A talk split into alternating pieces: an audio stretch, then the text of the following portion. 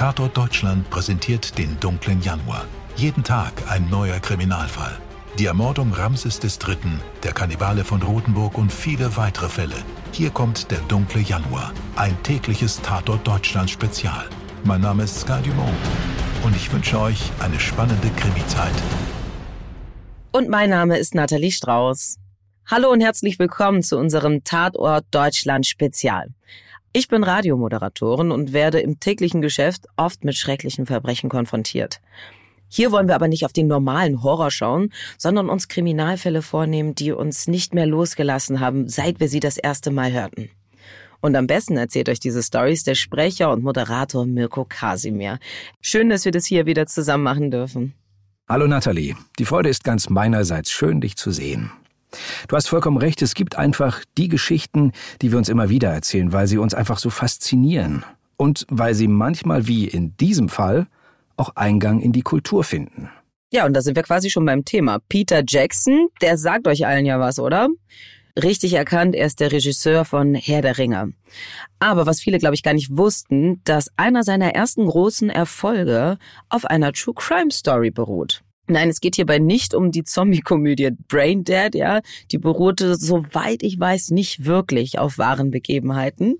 Es geht um Heavenly Creatures, der ist 1994 erschienen ist tatsächlich auch Kate Winslets erste Kinorolle. Sie spielte darin einen Teenager namens Juliet Hume, eine Mörderin. Und die wahre Geschichte, die Peter Jackson und seine Partnerin Fran Walsh zu diesem Film inspirierte, die hören wir jetzt. Mirko. Es ist der 22. Juni 1954, ein wunderschöner Wintertag in Christchurch. Ich muss hier an dieser Stelle mal ganz kurz unterbrechen. Christchurch liegt auf der Südinsel von Neuseeland, also auf der komplett anderen Seite des Globuses. Unser Sommer ist deren Winter. Wenn Mirko also sagt, ein wunderschöner Wintertag, dann redet er nicht jetzt vom Skifahren oder so. Die Durchschnittstemperatur im Juni liegt dort bei etwa 11 Grad. Und bevor sich jemand fragt, nein, der Strudel im Spülbecken dreht sich nicht anders herum als bei uns. ja, kleine Hommage an die Simpsons. Der Victoria Park liegt in den Hügeln im Südwesten der Stadt. Einwohner und Besucher lieben ihn und an einem Tag wie heute hat man von dort oben einen atemberaubenden Ausblick auf die Stadt. Es gibt Wanderwege, Spielplätze, üppiges Grün und riesige Rasenflächen und ein kleines Café, das an diesem Tag gut besucht ist. Die Menschen genießen die Sonne, ihren Tee und ihren mit Fleisch und Käse gefüllten Pie. Eine Idylle. Eine Idylle, die zum Albtraum wird. Hilfe, Mami ist verletzt, schreit eins der beiden jugendlichen Mädchen, die aus dem Waldweg herausgerannt kommen. Sie ist voller Blut. Die Gäste des Cafés reagieren schockiert, denn die beiden Mädchen sind selbst mit Blut befleckt. Viel Blut. Agnes Ritchie, die Besitzerin des Cafés, erkennt die beiden wieder, denn noch vor ein paar Minuten haben sie hier mit einer älteren Frau etwas gegessen. Dann sind die drei in den Wald gegangen. Soweit eigentlich nichts Ungewöhnliches.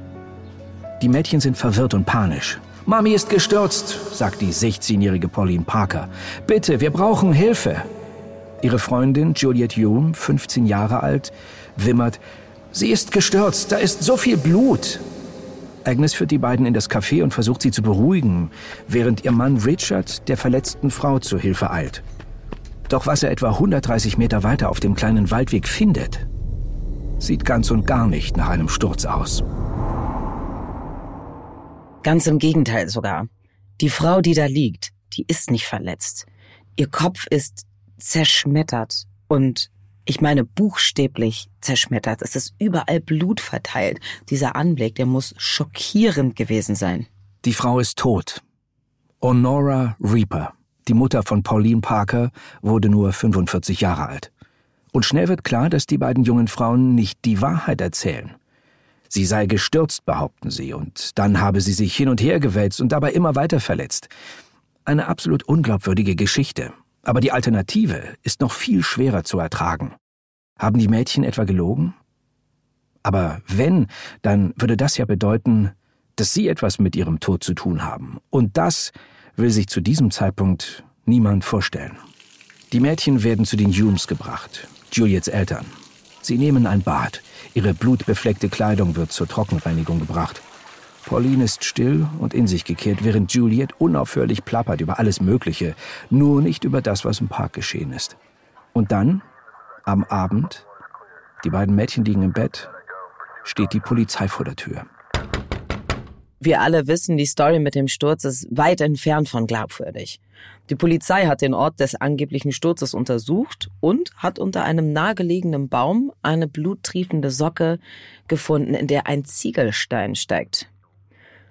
Honora Reaper ist erschlagen worden und die Hauptverdächtigen sind in diesem Fall ganz klar ihre Tochter Pauline und deren beste Freundin Juliet. Wie wohnst du? Was für ein Zuhause wünschst du dir? Und wie werden wir in Zukunft leben?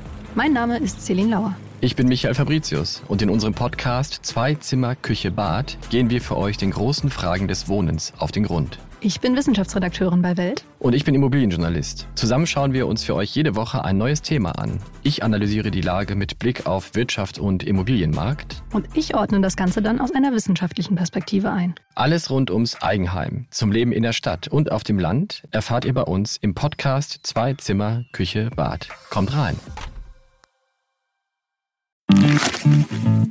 Ich meine, dieser Fall ist so schon grausam genug, jemanden möglicherweise mit einem Ziegelstein zu erschlagen. Aber dann handelt es sich hierbei noch um die eigene Tochter. Das macht es ehrlich gesagt noch abartiger.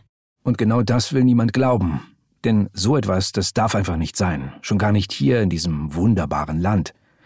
Die Stadt Christchurch taumelt, schrieb damals ein Kommentator. Teenager-Mädchen laufen nicht herum und töten ihre Mütter. Na, aber Ausnahmen bestätigen die Regel.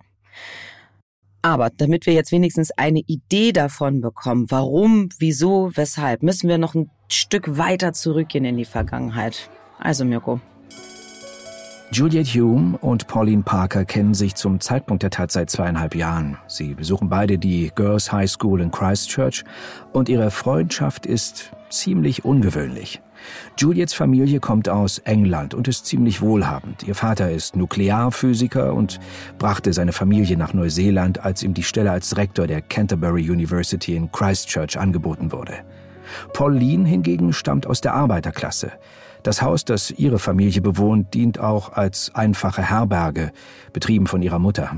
Ihr Vater arbeitet in einem Fischgeschäft. Doch es gibt auch viele Gemeinsamkeiten zwischen den Mädchen. Beide haben seit der Kindheit mit gesundheitlichen Problemen zu kämpfen. Pauline war an Osteomyelitis erkrankt, einer schmerzhaften Infektion der Knochen und des Knochenmarks. Juliet hatte sich mit Tuberkulose infiziert und war vor dem Umzug ins milde Neuseeland mehrmals auf die Bahamas und nach Südafrika geschickt worden, um sich zu kurieren. Aber noch wichtiger ist, dass die Mädchen Bücher lieben. Sie sind äußerst intelligent und verfügen über eine lebhafte Fantasie. Die beiden beginnen sich eine eigene Welt auszumalen und Geschichten zu erfinden und irgendwann wird aus den Geschichten ein Spiel mit der Wirklichkeit. Sie geben sich neue Namen. Pauline nannte sich Gina, Juliette Deborah. Und schließlich erfinden sie sogar ihre eigene Religion. In der Theorie ist das ja okay, aber wenn die Grenzen anfangen zu verblassen, dann wird's echt schwierig. Also, ich meine, das ist ja ganz normal, dass man als Kind oder Jugendlicher eine sehr ausgeprägte Fantasie hat. Ich kenne das selber von mir, als ich ein Kind war, wir hatten Familie in den USA, da haben meine Schwester und ich vom Schlafengehen immer gesagt, so, wenn wir jetzt schlafen gehen und träumen, dann besuchen wir unsere Cousinen und Cousins. So, und das haben wir uns dann immer so ausgemalt, was wir dann machen und haben uns das am nächsten Morgen erzählt. Ja, ich glaube, das gehört auch einfach zum Kindsein dazu. Aber es bis zu einer eigenen Religion zu treiben, das machen, glaube ich, nur die wenigsten. Was auch noch wichtig ist, die beiden waren sicher nicht komplett der Realität entrückt. Vielleicht war da auch ein bisschen Ironie und Spaß im Spiel. In ihrer Religion gab es zum Beispiel Heilige und die benannten sie nach Stars ihrer Zeit, zum Beispiel nach Mario Lanza, in den 50er Jahren ein ganz bekannter Hollywood-Schauspieler und Opernsänger. Ja, Ihre Familien, die die Freundschaft trotz der sozialen Unterschiede lange toleriert haben, beginnen sich aber irgendwann Sorgen zu machen. Denn die beiden scheinen immer mehr Zeit in ihrer Fantasiewelt zu verbringen. Als sie einen Doktor um Rat fragen, vermutet dieser, dass die beiden eine sexuelle Beziehung haben. Für die Familien ist das der entscheidende Anstoß, die beiden zu trennen. Die beiden haben das übrigens später immer bestritten. Ist aber auch nicht ganz abwegig, weil wir sprechen hier über die 50er, da gab es genau null Toleranz für Homosexualität. Aber selbst wenn es so gewesen wäre, wenn die beiden ein Liebespaar gewesen wären, wäre es dann nicht besonders grausam, die beiden zu trennen? Ich meine, es waren andere Zeiten. Damals war eine lesbische Beziehung strafbar und es galt auch tatsächlich als psychische Störung. Wenn das das Mindset der Eltern war, dann ist es ja auch kein Wunder, dass sie da kein Risiko eingehen und die beiden trennen wollten. Und die Gelegenheit dazu ergibt sich schon recht bald, denn Juliets Eltern trennen sich. Der Vater will nach Südafrika ziehen und Juliet und ihren Bruder Jonathan mitnehmen. Pauline beschließt daraufhin mitzugehen. Nach Südafrika, in die neue Heimat ihrer besten Freundin und in ein neues Land, das sie gemeinsam mit ihren Fantasien ausfüllen können. Die beiden sind davon überzeugt, dass es nur ein Hindernis bei der Verwirklichung dieser Idee gibt. Honora, Paulines Mutter. Der Anfang vom Ende. Ein unfassbarer Plan nimmt Gestalt an. Pauline führt Tagebuch, das später von der Polizei gefunden wird. Am 13. Februar schreibt sie, Warum konnte Mutter nicht sterben? Dutzende von Menschen sterben, Tausende sterben jeden Tag. Warum also nicht auch Mutter und Vater? Wow. Da klingt es noch eher nach einem Wunsch als einem Plan, was schon schlimm genug ist. Am 28.04.1954 wird es dann aber noch konkreter. Die Wut auf Mutter kochte in mir hoch. Sie ist eines der größten Hindernisse auf meinem Weg. Plötzlich fiel mir ein Mittel ein, um mich von diesem Hindernis zu befreien. Ihrer Freundin erzählt Pauline anfangs noch nichts von diesem Mittel. Später weiht sie ihre Freundin dann ein und am 19. Juni notiert sie ins Tagebuch. Wir haben alles ausgearbeitet und sind beide von der Idee begeistert. Natürlich sind wir ein bisschen nervös, aber die Vorfreude ist groß. Der Tag steht kurz bevor. Es ist der 21. Juni 1954, einen Tag vor der Tat. Wir haben beschlossen, einen Stein in einem Strumpf zu benutzen statt eines Sandsacks.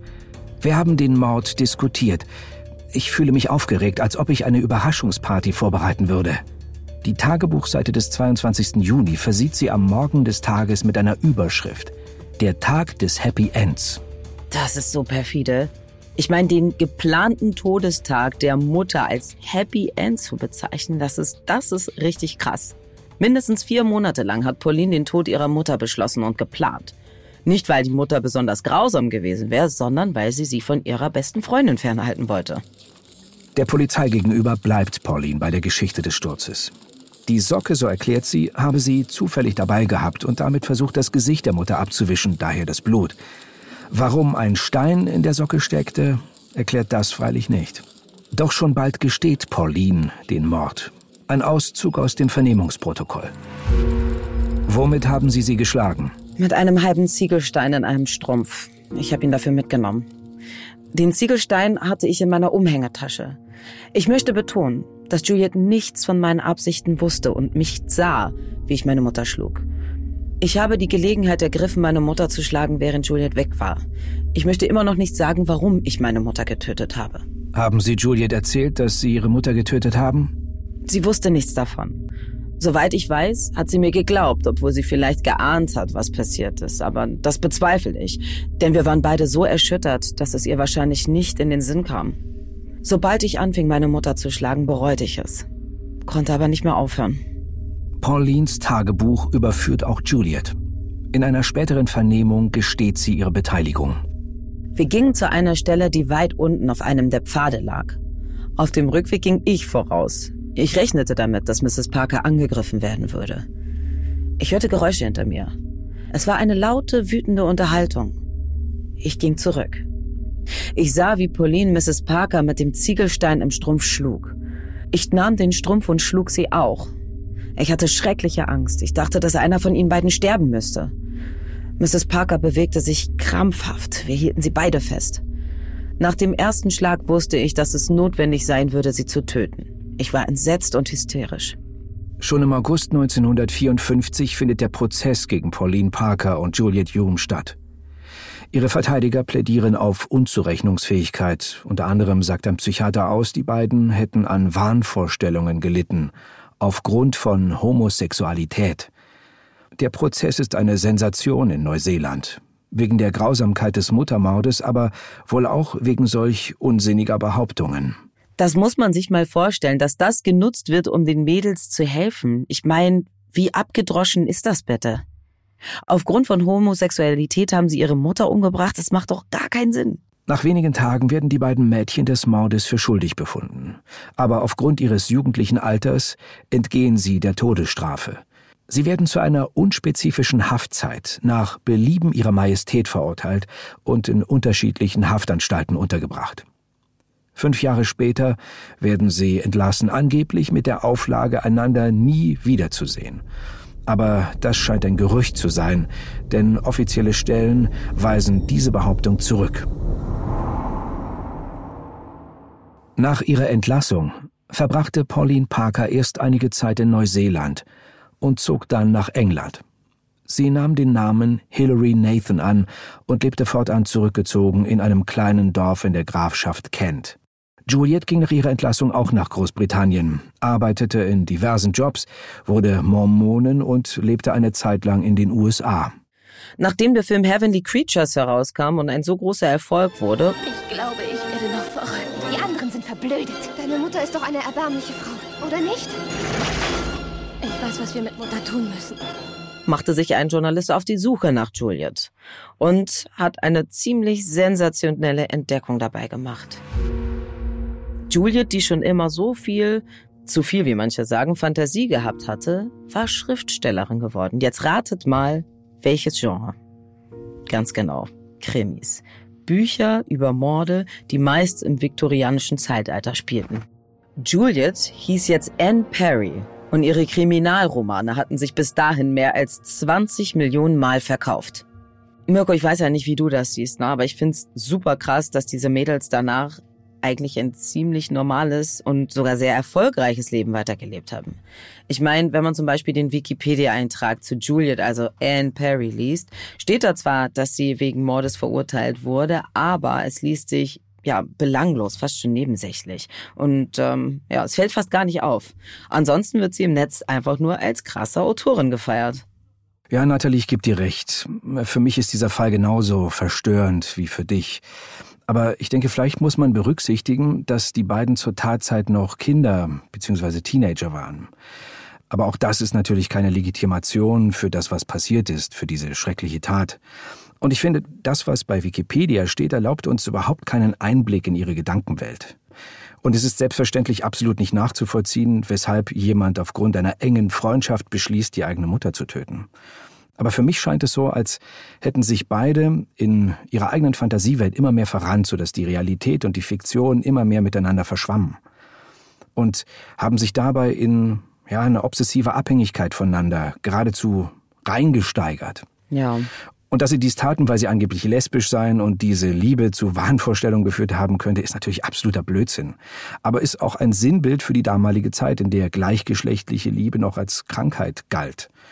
Aber so oder so waren es zwei Mädchen, die offensichtlich keinen anderen Ausweg wussten, als Honora Reaper zu töten, um zusammenbleiben zu dürfen.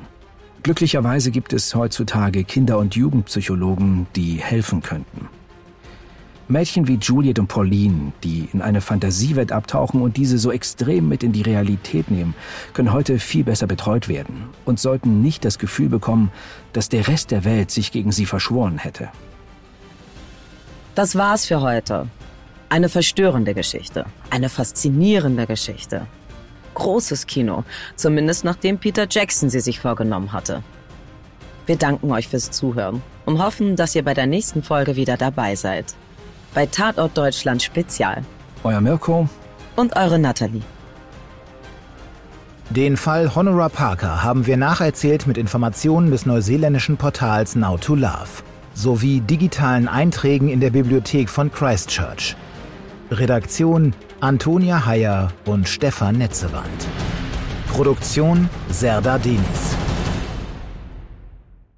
Dir hat diese Folge von Tatort Deutschland gefallen? Du bekommst von True Crime einfach nicht genug. Dann hör jetzt in unsere weiteren Folgen rein. Hier warten mehr als 200 spannende Fälle auf dich, wie das Verschwinden von Rebecca Reusch, der Prozess gegen O.J. Simpson oder die Entführung von Ursula Herrmann. Wir hören uns bei Tatort Deutschland.